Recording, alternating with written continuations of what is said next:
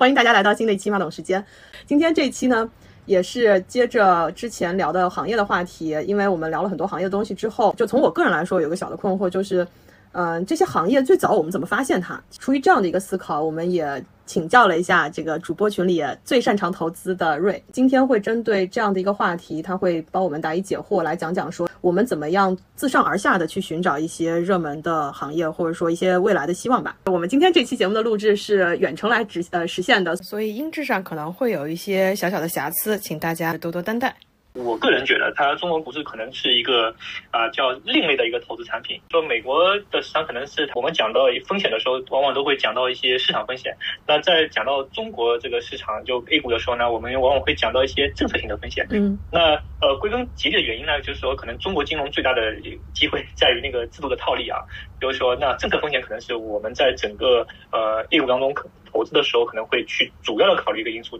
如何解读一些政策，也是我们如何把握投资机会的重大的一个一个原因啊。呃，我简单的拿一些例子来分析一下，大家可能就一一目了然。呃，前段时间。啊，教育补习，包括那个最近非常火的那个房地产暴雷，啊，各家房地产公司可能会债务暴雷的原因，这些都是在一些资本无序的那个扩张的情况下，呃，依靠这个整个市场可能是没法去纠正了，整体的一个膨胀太快，那我们可能会出台了一些政策以后去纠正它。那这个政策出来以后呢，比方说房地产的两道红线啊，包括那个就是教育行业的一个限制，行业的一些规范，那这个会影响到了，就是好多公司全都腰斩。新东方啊，我们看到它家股价可能跌了百分之九十多，对吧？嗯，啊，跌到地板上，这些政策呢是极大的去。那个影响到我们一些投资的逻辑，就是造成了股价的短期内的大的一个波动啊。那这个就是我们的在中国市场上面一个政策的影响。这个怎么样去解读这个政策？我觉得是我们必修课，也是最重要的一课。要理解，就是政策对 A 股的整个影响会是长期存在、一直存在，因为那个往往是说政策对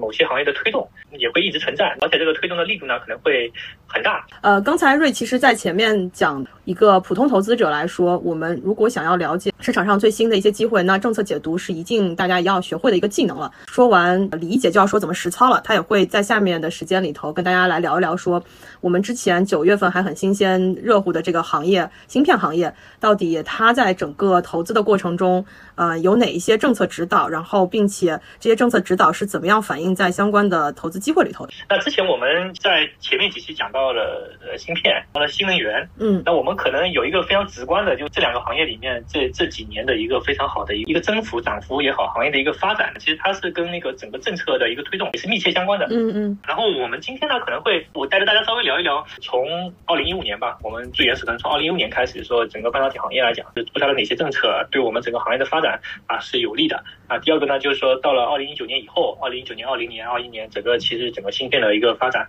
包括我们国家二期的一些产业基金等等，这个是对整个行业的推动带来了怎么样的影响？然后去帮助大家理解说，到底我们怎么去看政策、学习政策啊？就是每到一些关键性的会议啊，今天正好是那个奥斯达呢，奥斯达我们今天要认真学习一下这整体的一个主要的一个纲领性的一些文件或者一些内容。纲领性的文件，我们从那个“十二五”期间啊，是政府的那个纲领性的文件，我们开始去解读。那比如说“十二五”期间，其实，政府对集成电路的产业其实已经是明确说要大力的一个扶持政策，围绕着产业升级和大力投资力度展开。呃，二零一五年。那个发布了《中国制造二零二五》以后，到二零二五年有个中国制造的一个确定性的一个目标性的一个文件啊，就是提出了呃形成关键制造设备的一个供货能力啊，推动进一步那个半导体产设备产业链的一个完善。一级市场在那投资市场的话，其实对那个芯片的制造的这样的一些产业资本投入啊，包括那些国家基金也好，投入相对会比较大的。嗯，那那个在二零一五年以后呢，我认为它呃整体来讲的话，因为也是中国制造行业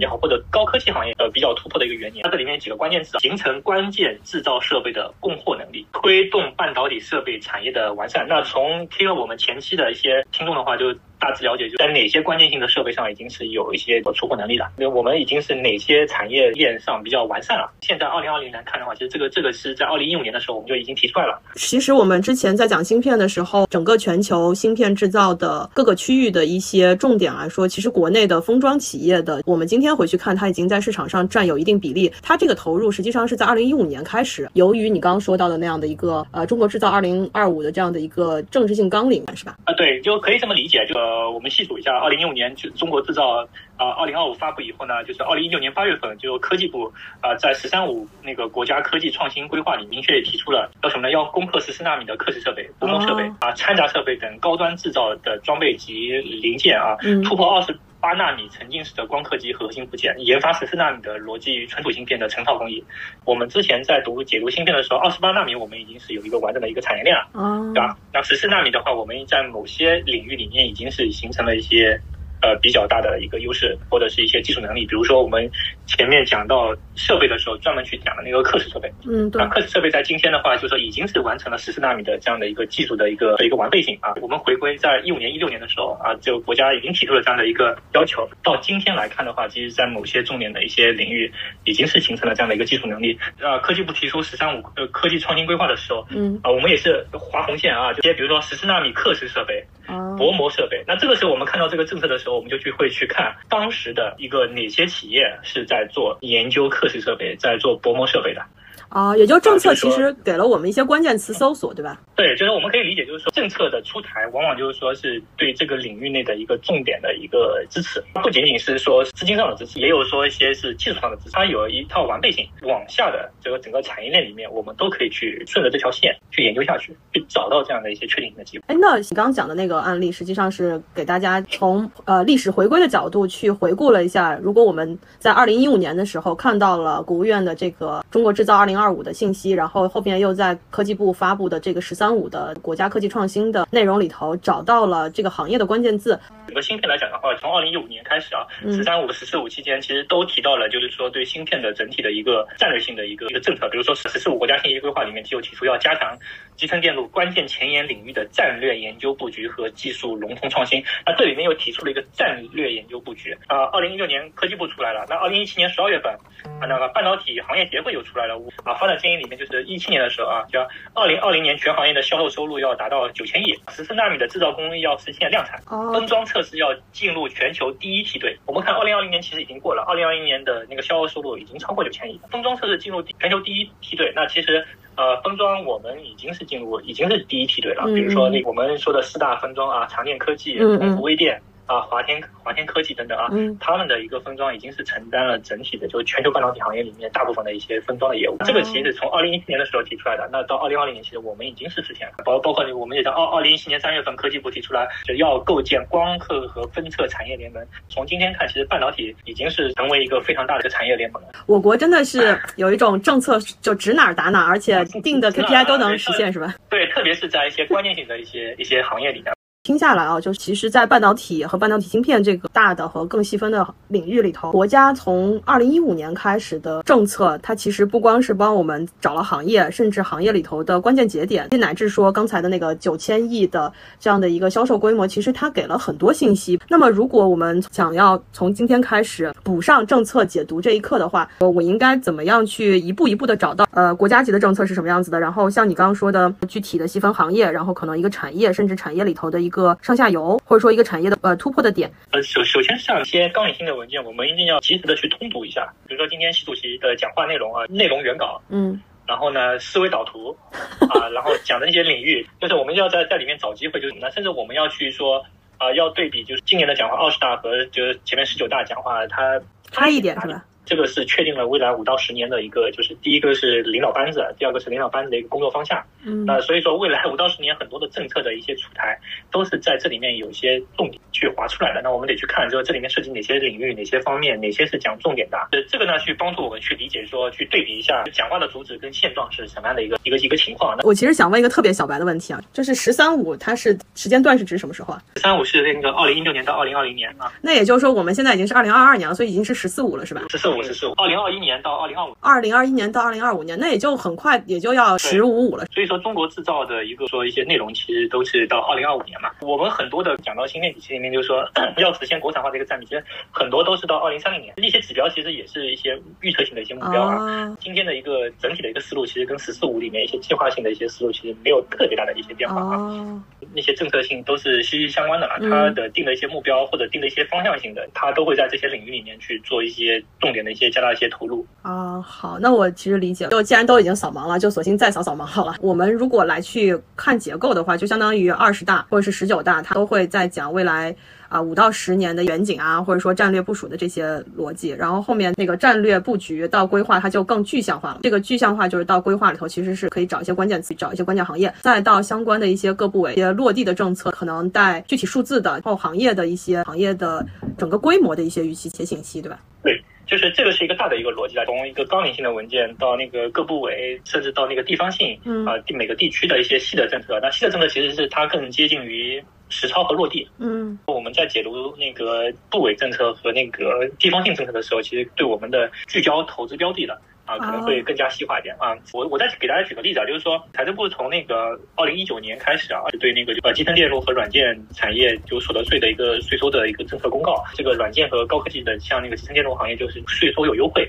啊。二零一九年其实也是一个非常关键的，大家都知道东兴事件、华为事件都是这个这个时间点起的。当然这个阶段里面也不是说因为美国的限制的影响，更多的也是说正好这段时间里面消费电子也是比较强势啊，带动了整个芯片行业的一个发展。那二零一九年财政部的话啊出了这样一个税收公告，二零二今年财政部又出了这样一个公告，就是说啊，关于促进集成电路产业和软件高质量发展企业的所得税的政策公告。那这里面又多了几个字啊，叫高质量发展企业。二零二一年呢，又出现了就是说那个支持集成电路和软件发展进口税的税收政策的一个通知啊。二零二二年的三月份，也是今年三月份出了一个关于做好二零二二年享受税收优惠集成电路企业的一个巴拉巴拉一个通知啊。那这里面重点提了几个重点集成电路设计领域，嗯，高性能处理器，嗯，FPGA 芯片。存储芯片、智能传感器、工业通信、汽车安全芯片、EDA、IP。和设计服务，这里面今年的那个集成电路的税收优惠的一些企业，它又是更加的聚焦在某个几点上面、几个领域上面，包括我们 EDA IP 今年今年比较火的一个一个词，包括那个汽车安全芯片，那汽车芯片也是随着我们今年新能源车整体一个大量的一个一个一个发展以后，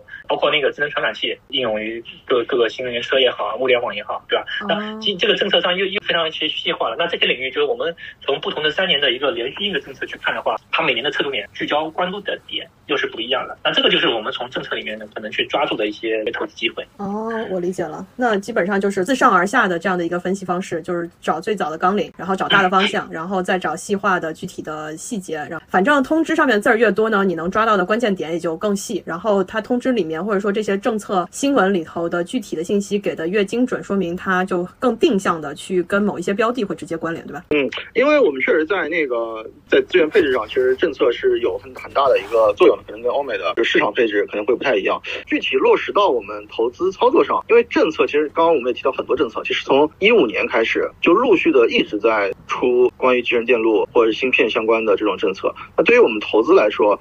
是布局是。在刚引进文件出来的时候就去布局，还是说，就是我的介入时点是怎么样会会比较合适？呃，我个人觉得介入时间可能还是在一些细则性的政策文件里面，纲领性的文件只是说一个研究的方向或者是一个关注的方向，但是具体关注哪些，可能因为我们炒股的往往往往觉得说相对来说一个是短期行为啊，可能一年内发生的，两三个月发生的一个行为。那这个的时候，我们可能要去看一些细则性的一些文件，这细则性的文件马上可能就落地的。我今天发布出来，我可能它有个日期的，它可能这个日期说几几月几号，我可能就要落地了。所以可能是说这个部委或者是更更高一一级，比如比如国务院，它出了一个一个纲领性的政策之后，其实相当于如果我们作为投资者，其实是跟下面的一些部委或者说一些地方，就他学习我也学习，然后当地方或者是一些像工信部啊，或者像科技部，他们去落实一些具体政策，或者财政部有具体的这种税务政策的时候。就可能会对企业有一定的刺激效果了。那这个时候我们去介入，可能就是个比较好的时间了。那如果我还有另外一个问题啊，就是说我们还是拿芯片来举例子，就比如说像像最近，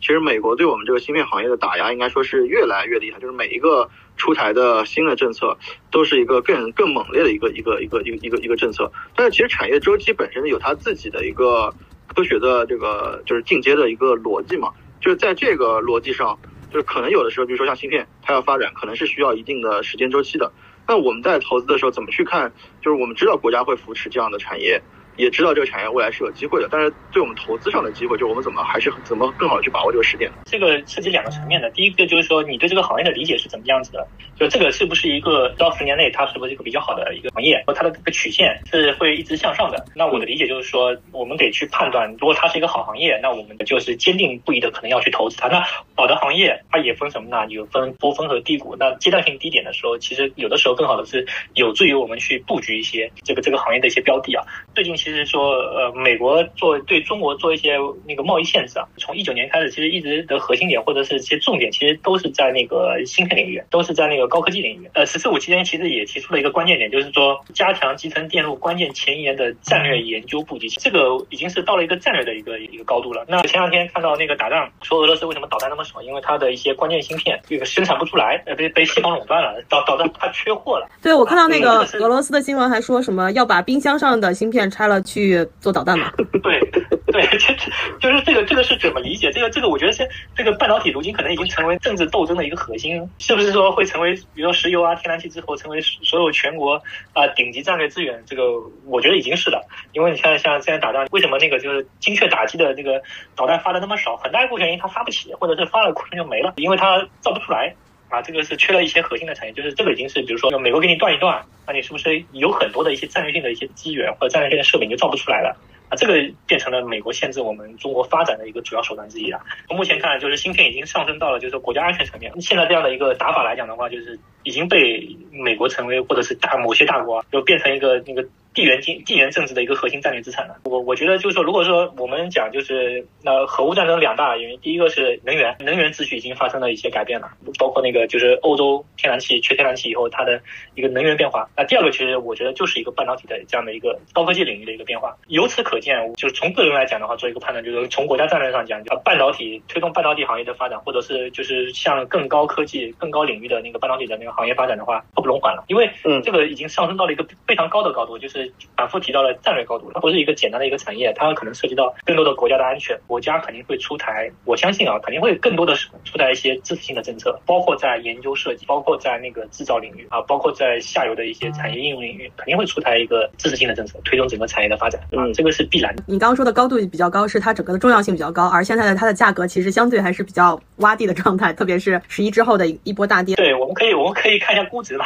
因为很多估值可能会已经跌得挺低了，已经是到了已经跌到之前的那个一九年之前的一个价格水平，嗯，一一九年加一一九年之前的一个价格水平了啊。那某些领域里面，就是它还是讲回归，就是说它有技术独特性，它有那个技术优势的啊，有那个行业发展优势的那些企业，我觉得还是很好的企业。了解。那基本上，我觉得今天其实以前一直觉得政策解读好像有点复杂，但今天听下来，实际上也给大家了一个初级版的一个路线，从国家级的这种宏观的规划，是给了大家一个学习的方向。然后就是我们也我们也去解读政策，然后我们也去学习政策相关的企业相关的这个各部委也会对这个政策进行一个更细致的拆解，落到他们的一个实施的方向上，然后他们也会公布自己的一个规划。那么根据这个更细致的，大家可能就会有更明确的，是专业上的产业的上下游也好，或者是一些具体数字涉及到你对一个行业的整体收益规模这样的一些分析。那么顺藤摸瓜就可以再向下的去寻找具体的产业上的标的，也像我们之前聊到的行业上面的。